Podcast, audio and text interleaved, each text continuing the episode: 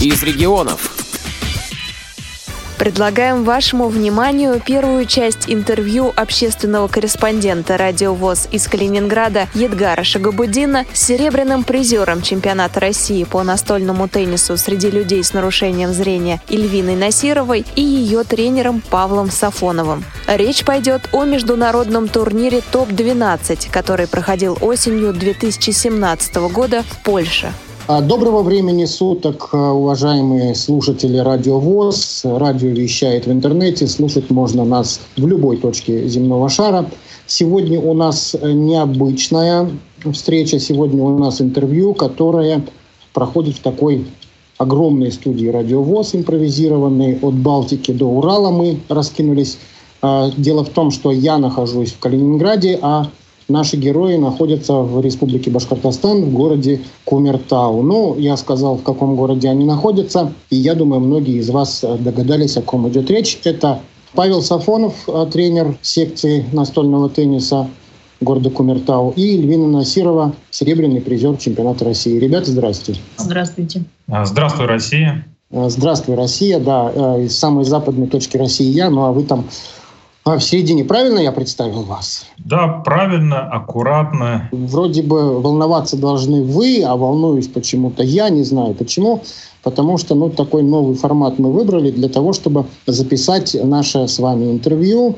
Ну и причиной, конечно, стало большое событие, которое произошло в начале ноября месяца в польском городе Вроцлав. Это турнир по шоу-дауну топ-12. Это элитный а, мировой турнир в нашем виде спорта, в теннисе для слепых. И Слава богу, в этом году случилось так, что Россию там представляла наша спортсменка Ильвина Насирова. Ну, я думаю, сначала, наверное, Ильвина что-то расскажет о своем топ-12 первом в своей жизни в истории российского спорта первым. Это здорово, потому что череда международных соревнований прошла у нас вот в прошедшие два года. Да, это чемпионат Европы был первым для нас в 2016 году. Это э, Каунас был э, летом 2017 года. Это был чемпионат мира в октябре 2017 года. И вот четвертое такое большое международное соревнование, самое, самое наверное, э, высокое по рейтингу, это топ-12. Эльвина, расскажи, пожалуйста, нам о своих впечатлениях и о вот своей, скажем, эволюции в этих четырех турнирах. Как вот, какие у тебя эмоции, впечатления – чего ты почувствовала? Поменялось, не поменялось? Тебе слово, ты герой сегодня. Спасибо большое. Если рассказывать про топ-12, да, изначально, когда я туда поехала, ну, я понимала, что там будут а, как бы самые сильнейшие, да, спортсмены. Все-таки а, конкретно топ-12 сильнейших лучших спортсменов – ну, о своих впечатлениях соревнования проводились на высоком уровне, все было так организовано, хорошо. От самих игр я, конечно, в восторге. В восторге от того, как играют соперницы. А, ну и понимаешь, наверное, что нужно тренироваться, тренироваться, тренироваться, ну и отрабатывать как бы свои а, умения и навыки. Ну, я думаю, в этом мне помогут. А, поэтому, думаю, проблем не возникнет. У них уровень игры достаточно такой сильно высокий. А, поэтому играть было, конечно, сложно. Но можно выигрывать. Ну, что ты показала, э, седьмое место на э, вот этом топ-12, это, конечно, огромный результат, э, огромный прорыв. И я думаю, что нам уже пора избавляться от этого вот разговора, что в Европе играют лучше, круче, там у них там такой суперский теннис. У нас тоже уже хороший теннис, и ты тому яркий пример, и вот выступление сборной на чемпионате мира – и все это уже подтверждает то, что мы э, все-таки вышли на этот европейский уровень. Или, или ты что-то можешь сказать по-другому? Да нет, мы, наверное, достаточно так э, уже подготовлены, но вот, наверное, все-таки нам чего-то еще чуть-чуть совсем не хватает. Ну а так я думаю, что мы вышли на данный уровень, и что а, нужно занимать, наверное, места уже выше. Ну, не только седьмое, там и в призы попадать, ну или хотя бы в пятерку лучших. Ну, а все только начинается. Это первый топ-12 для нас. Вот эта вот серия дебютов, мы на Радиовоз про это говорили. В прошлом году первый чемпионат Европы, в этом году первый чемпионат мира. И вот сейчас первый топ-12, который случился. А рядом с тобой твой тренер э, Павел. Что ты можешь сказать? Какие у тебя ощущения? Чего ты э, увидел, почувствовал? Да, ощущений у меня очень много, но я вот думаю, с какой точки зрения? Я буду, наверное, с точки зрения не только тренера рассказывать, но и с точки зрения организатора, потому что тоже... Да, да, тебе это близко, ты и открытый кубок УФО, и СНГ кубки, да, вот я все наблюдал, все впитывал, сравнивал, естественно. Все познается в сравнении. Ну, сначала, наверное, с организаторских таких моментов начну, потом уже с тренерских. Во-первых, э, все проходило э, на одной площадке, то есть это была гостиница, очень хорошая. Ну, она хоть и трехзвездочная, но в рейтинге посмотрели, то есть одна из лучших гостиниц Вроцлава. Вроцлав — город исторический, поэтому большой, 650 тысяч населения, то есть это примерно как наш город Оренбург. Гостиница стоит в центре, 14-этажное здание, и полностью первый, ну, у них считается это нулевой этаж и первый этаж были отданы под э, наш шоу-даун. То есть на нулевом этаже на, или на первом этаже мы соревновались, питались, отдыхали, а на втором этаже жили. Сама гостиница комфортабельная, очень комфортабельная по нашим рамкам, по нашим вот, ну, если сравнивать с тем же Раменским, да, ну, там Раменская это, если там три звезды, то Раменская это, наверное, одна, скорее всего, звезда. Я поясню, Раменская это база, где э, традиционно э, проходит чемпионат России по настольному теннису слепых. И все мероприятия проходили на первом этаже. Фактически через стеночку э, было вот эти вот залы, где установлены столы, Два зала таких э, больших достаточно, ну, квадратов, наверное, 80-100. То есть они такие конференц-залы. Но очень важно, что в этой гостинице, вся гостиница услана ковровым покрытием. И даже вот в этих конференц-залах полностью ковровое покрытие, оно не давало эхо. И вот это очень э, на слух бросалось, сразу же мне бросилось, да, что вот у нас в России такого нету, и поэтому вот это акустический комфорт, а тут же стояли столы, он такой, ну, очень удобный, очень хорошо, то есть даже в большом зале мы не испытывали какие-то дискомфорта, никакого эха не было, ничего вот этих таких моментов не было, хотя стены, в принципе, были, ну, такие из твердого пластика, да, там, и из камня какого-то сделаны. В этих же конференц-залах двух установлены были столы, чешские столы, кстати, было шесть штук, и все они были чешские. А, но второй и, по-моему, пятый стол, там были совсем новые, тоже чешские столы, совсем новые. Они очень были скользкие, ну, просто даже вот чешский стол, он и так достаточно скользкий, да, а это прям вот они совсем навехонькие были. И сложный был дискомфорт. Э, все вот как-то участники там испытывали. Даже вот первая игра как раз была у нас на втором столе с Финкой, с Ханой, да, самая первая игра, сразу тут же с Финкой. И даже Финка испытывала дискомфорт, она теряла мячи, что-то как-то там не могла сориентироваться.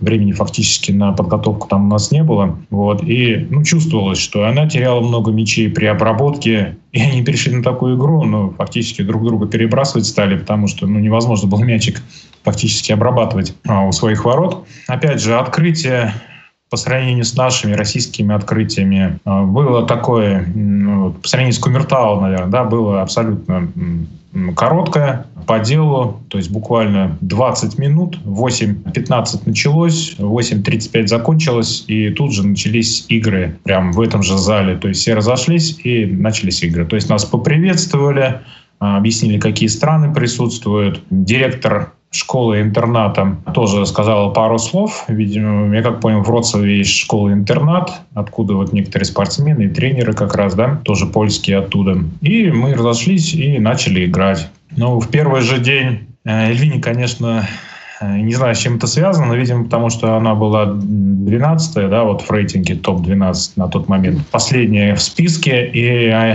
она играла самыми первыми шестью номерами. То есть это Ханна, э, Яны, Елизабет и Эльвина. Э, кто там еще был? Да, вспоминается. Ну, то есть первое, второе, третье, четвертое, да, Таня, Саня, вот эти все первые по шестой ракетке мира, да. То есть нам, конечно, очень э, морально достаточно было сложно играть с первыми номерами. Ты спрашивал, ну, какой уровень тенниса? Но с первой же игры с Ханной я не увидел какой-то такой сверхъестественной игры, Может быть, из-за того, что они более привыкшие к чешским столам, может быть, как-то увереннее себя чувствуют. Немножко вот растерянность все-таки у нас была, у Ильвины, у меня, да, но потом мы окунулись, то есть мы давали бой. Хотя мы и проиграли 3-0, да, но такие боевой такой счет. Первый сет, конечно, проиграли, там, не помню, 11-2, по-моему, но все остальные сеты там уже были такие нормальные счета, да, то есть бой дали, да, там 8-11, ну вот наподобие того, да, то есть там все шансы были. Хана Вильми, я добавлю, да, это первая ракетка. Да, да, да, ха, да, Хана. И потом Яна тоже стала финка, вторая ракетка мира, ну и второе место на топ-12. Там первую сет вообще там Эльвина вела, да, но та потом догнала и перегнала ее. А второй и третий она уже не дала Эльвине там, как говорится, выиграть ее. Но Игра, конечно, хорошая, качественная, но в основном Ильвина сама как бы вот о своей, на своих ошибках, можно сказать, э, проигрывала. Вот. Ну а так достойно играла.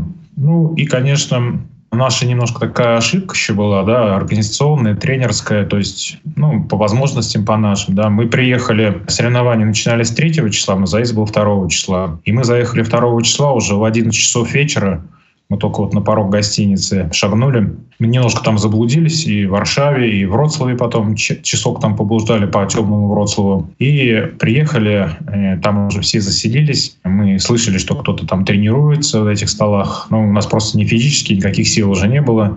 Мы только вот плюс еще 4 часа разницы во времени, конечно, мы были вымотаны уже. И не пришлось нам потренироваться. Но мы думали, утром встанем, немножко потренируемся, специально пораньше встали, пораньше позавтракали, прям 7 часов утра. 20 минут 8 уже были, подошли, пока нам столы открыли, пока ключи нашли, пока свет нашли, где включается.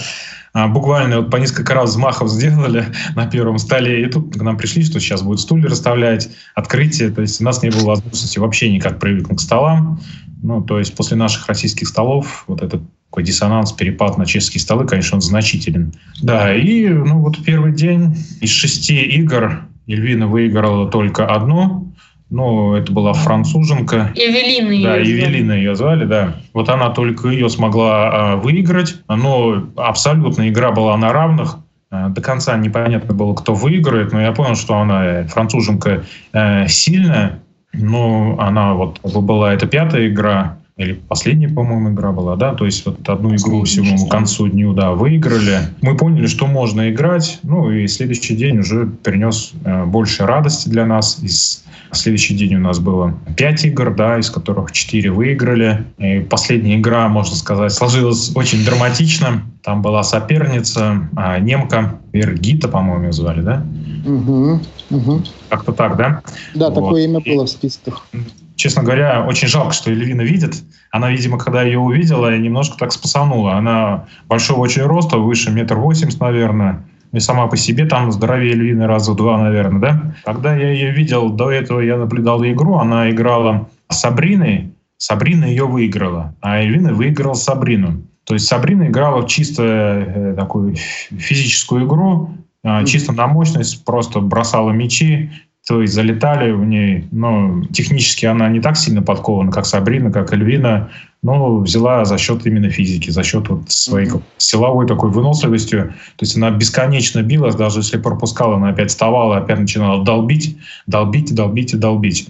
Ну, накал страстей до того накалился, что Эльвина даже сломала ракетку, разбила один мячик за все два дня ни одного мяча там не, не было разбито девочками, да, по крайней мере, в наших играх. А тут ракетку сломала, и мячик разбили. То есть вообще пятый сет играли, буквально вот до конца не было понятно, кто выиграет. У нас тут еще немножко такие непонятки были с судьей. В третьем сете, когда Эльвина ввела в счете, по-моему, 9-7, а Эльвина ломает ракетку, Судья, видя, что она сломала ракетку, ракетку улетела в сторону, она и показывает сломанную ручку, и он при этом не свистит. То есть Сильвина тоже немножко растерялась. То есть та... Продолжает играть. Классно что-то произошло, да, но продолжает играть.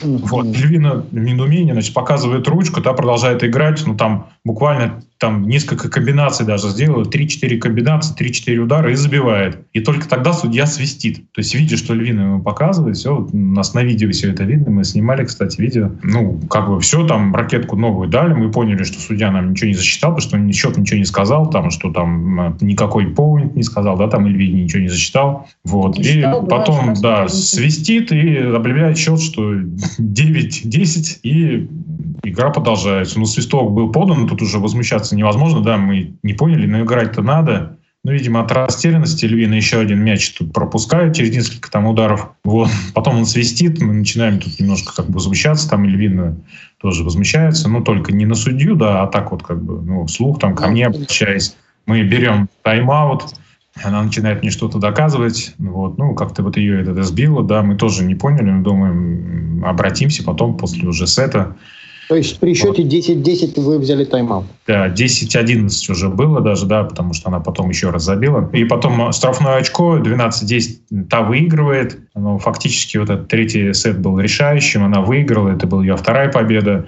А четвертый сет Эльвина взяла, как-то собралась. Да, но пятый сет уже был такой достаточно сложный физически, да, но не смогла вытянуть. Но если бы она третий сет вытянула, я думаю, в принципе, четвертый выиграла, то ну, конечно, в историческом плане слагательных так не бывает, да, вот это, вот все такого отношения, там, да, там понятия, но, возможно, бы она ее и выиграла, и тогда бы заняла шестое место. А в тот момент, по нашим подсчетам, она играла за восьмое место, потому что мы не знали, как другие соперницы сыграли, и мы по, ну, вот, просчитывали там все, да, ну, думали, что за восьмое место играем. Оказывается, мы играли за шестое место, потому что они там друг другу напроигрывали, то есть там вот, так получилось. Не было такого шестерки, да, то есть первые шестерки там хорошо играли ровно, а вот та вторая шестерка там друг другу сильно проигрывали. И вот. А оказывается, это был матч за шестое место. Конечно, очень обидно, но ничего не сделаешь. Ну, вот ну, такие... Ну, ничего, вы возглавили все равно вторую, скажем так, половину, да? Шесть – это первая половина, седьмое место тоже.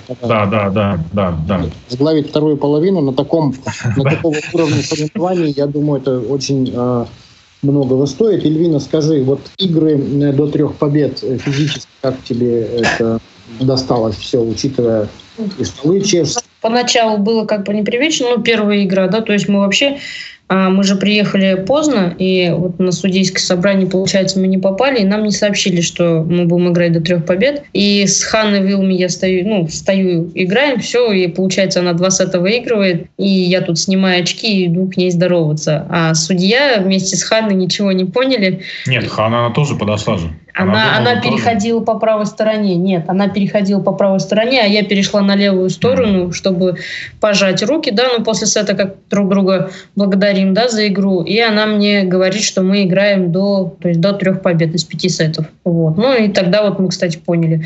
Физически немного сложновато, но не совсем, потому что как бы мы так, наверное, думали, что э, с Павлом Владимировичем догадывались, что мы будем играть до трех побед. Ну и как бы уже здесь немножко привыкли привыкали к этому. По времени сеты не ограничивают? Нет, по, по, времени, по времени сет не ограничен. Абсолютно без времени. Ты играешь, хочешь спокойно играешь, хочешь быстро играешь, как игра пойдет. То есть играем без времени до трех побед. Да, ну, кстати, вот эта игра по времени, то есть, допустим, вот у нас первая игра была в 8.30, вторая игра в 9.15. То есть дается на 5 сетов, ну, максимум 45 минут. И ну, если кто-то закончил 3 сета, просто расходятся, судьи уходят. То есть такой перерывчик – и следующую игру, следующий судья, следующая пара подходит только уже в 9.15. Только То есть, строго по времени. Да, зал полностью закрывается. Нет такого, как у нас, там, чтобы шум был, хождение между сетами. То есть между сетами там тоже закрывается, тоже никто не ходит. И, видимо, это очень сильно помогает, ну и судья, как-то не отвлекаться, и игрокам. И вот это время оно абсолютно спланированное, и нет, не было накладок. То есть за все время не было вообще ни одной накладки. Даже вот мальчики там очень долго бились, и девочки, которые по 5 сетов играли, да, но все как-то вкладывались. То есть выходили буквально, там время было минуту, чтобы там вытереть стол, а, от пота проветрить помещение, выйти, и следующие заходили, начинали играть. Ну, народу, конечно, было мало, э, в смысле болельщиков, потому что в основном были только игроки, ну, из-за поляков там кто-то вот свой немножко семьи, видимо, кто-то болел, да, поэтому зал фактически был пустой, кроме вот тренеров, игроков и судей в залах никого не было, было ну, так, абсолютно спокойно, комфортно, смысле акустического комфорта. Никто не мешал, не шоркался. Ну и вот еще раз повторюсь, вот это ковровое покрытие, конечно, очень сильно помогало, потому что не слышно ни шагов, никакого эха,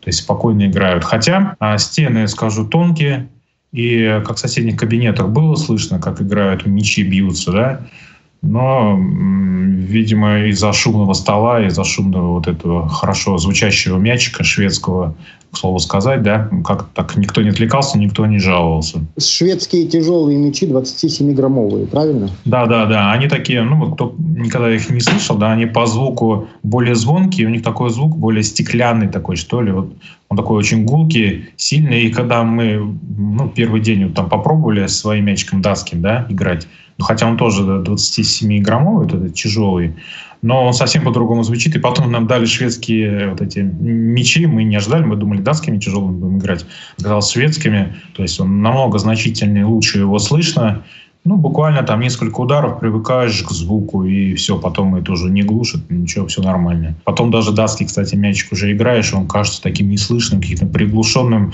Думаешь, как мы им играем, не знаю. Но вот эти шведские мячи, они, к слову сказать, очень колкие. То есть там постоянно носили для мальчиков эти мечи, там постоянно лежали три меча, то есть они постоянно их кололи, кололи, кололи, там целая гора была мечей. Ну, просто знаем, раз выходит судья, пошел мячик менять, раз пошел Разбить. мячик менять. Да, у девочек не так интенсивно было, у мальчиков очень много кололи. Мечей, да, но вот я к тому, что если все-таки в нашу практику вводить шведский мяч, конечно, я не знаю, финансово, по-моему, вряд ли кто-то сможет потянуть такое количество мячей. Да, ну, Ельвин, ты была в прошлом году в Пизе, в этом году в Каунасе, э, в, под Стокгольмом и вот сейчас в Вроцлав. Скажи, вот эти четыре соревнования, они по напряжению, по эмоциям как-то отличались, они разные, разного окраса, разного состояния или нет? Что ты чувствовала? Вот это важно, потому что в каком состоянии ты была, эмоциональном, моральном, ну и вот окружала тебя. В Италию, когда мы, наверное, приехали, это же были самые первые, самый первый выезд на международные соревнования. Ну и там морально было очень тяжело, потому что ты вообще не представляешь, как играет соперник, вообще не знаешь, как ведут себя, а, ну и люди, да, то есть за границей, во-первых, в первый раз. Вот, это вот как бы было тяжеловато. Потом вот Каунас, да, у нас Литва была, мы в Литву ездили. Там вот полегче. Ну и со временем, наверное, на выезды на международные соревнования, то есть мораль, с моральной точки зрения ты больше привыкаешь. Ну и то, что ты уже знаешь а, примерно хотя бы, как играет соперник. И морально становится не так тяжело. Ну, выезд на вот эти данные соревнования, на топ-12, а, морально, наверное, было тяжелее, а, чем на все те соревнования, потому что все-таки топ-12 сильнейших спортсменов. А как вот вне а, стола происходит все это? Есть ли контакт с соперницами? А есть ли э, какое-то общение вот, между командами, между людьми? Участники из других команд, они общаются между собой. Но у нас такая большая, даже глобальная проблема – это незнание, наверное, английского языка которая останавливает а, все, в принципе, вообще все. Если рядом с тобой нет человека, который знает английский, английский язык, ну или того же переводчика, ты а, ну, просто не можешь общаться с другими игроками. А, ну вот э, в Польше, ну то есть да, во Вроцлаве, у нас был единственный человек, который понимал по-русски, и вот мы как бы с ним везде обо всем общались. Те, кто более-менее понимает русский язык, с ним можно. Нужно знать английский язык. А так взаимодействие происходит между командами, они между собой общаются, но и все общаются на английском языке. Неважно, с какой они страны, хоть с Италии, хоть с Германии, все английский язык знают. Да, этим человеком был Любомир. А, к нашему счастью, он был ну, с таким, мы как поняли, основной организатор. Видимо, он из Вроцлава тоже. До этого тоже встречались на других каких-то мероприятиях, вот ребята рассказывали, да. А, очень хороший человек. Первый раз, когда мы пришли, ну, первый день мы когда заезжали, мы начали искать, где наш находится. Нам на ресепшене сказали, что вот они находятся в штабе, в таком-то там кабинете. Мы туда пошли. И он нас, когда увидел, там подошел, обнял, там, давайте, типа, ну, к судьям обратился, давайте поаплодируем, там, наши дорогие гости издалека, из России, все так похлопали, нам было очень приятно, мы сразу растаяли, ну, и на протяжении всего турнира мы постоянно к нему вопросами подходили, какими-то там моментами такими спрашивали, хотя он по-русски, ну, как это говорит, относительно, да, но он польский человек, да, сложности в общении, конечно, очень такая пропасть между нами, можно сказать, да, но я понял, что если в следующий раз кто-то поедет, или мы, или другие поедут в Польшу, спокойно можно ехать. Польский язык очень похож на украинский. А, есть моменты, которые похожи очень на русский. То есть мы когда приехали, думаем, как мы будем добираться, как мы будем там общаться. Ну, я послушал, как по-польски разговаривают, вот этот словарик взяли немножко, который, кстати, дома забыли перед самым отъездом. Ну, сейчас есть Google переводчик, иногда он помогал. Но в основном мы обходились ну, такой простой речью, как отличаются девочки э, наши, наша сборная? Ты вот буквально в конце сентября во второй половине была на сборах. И какая разница между нашими девчонками и девчонками, ну, европейскими, скажем? А там они играют достаточно точно они а, играют и тренируются на чешских столах, и у них каждый удар отработанный. У них нет простых а, как бы перекатов а, мячей да, туда-сюда, хоть то медленно, хоть то быстро. У них все удары точные. Вот. И, скорее всего, если я буду играть, допустим, самый сильный а, ну, с Европы, да, и самый сильный с России, я думаю, что я пойму, что я играю с русской девочкой или откуда-то с Европы. Потому что это очень сильно ощущается, у них э, нет таких простых ударов. У них все идет точно. Они каждый удар, видим, при тренировках они все отрабатывают. Но разница в столах, разница в столах. Большую роль играет чешский стол. Вы слушали первую часть интервью общественного корреспондента радиовоз Едгара Шагабудина с серебряным призером чемпионата России по настольному теннису среди людей с нарушением зрения Ильвиной Насировой и ее тренером Павлом Сафоновым. Продолжение слушайте в следующем выпуске программы «Из регионов».